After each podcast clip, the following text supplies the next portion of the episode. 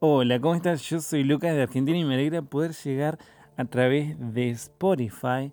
No sé, ya sea el teléfono, la tablet, la compu, lo que sea que estés usando, para mí es una bendición que me estés escuchando.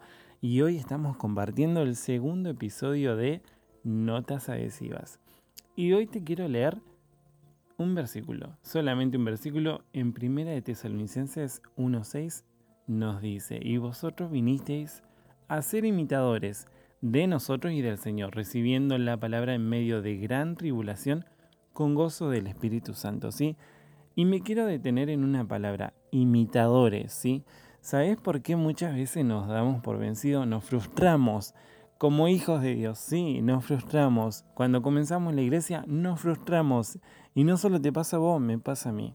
¿Por qué? Porque queremos ser una copia exacta de lo que Jesús es. Sí, como escuchaste. Jesús es la persona más perfecta en esta tierra, sí, Dios lo es.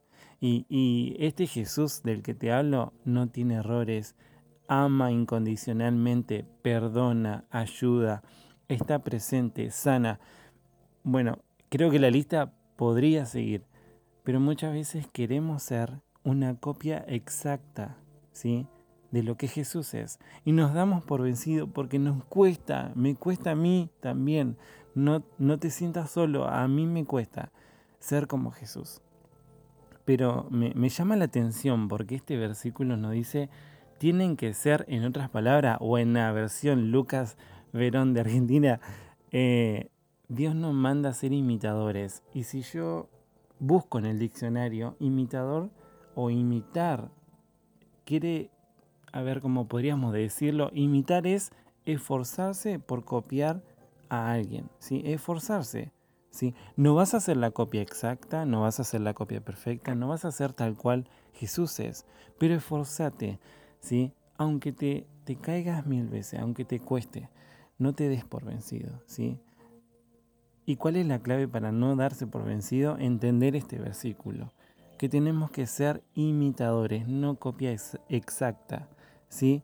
De lo contrario, creo que Jesús, Dios más precisamente, cuando usaba a, las personas para escribir la Biblia, hubiera puesto a ver, Pablo, por favor, podés poner ahí copia exacta. A ver, y el versículo sería algo así.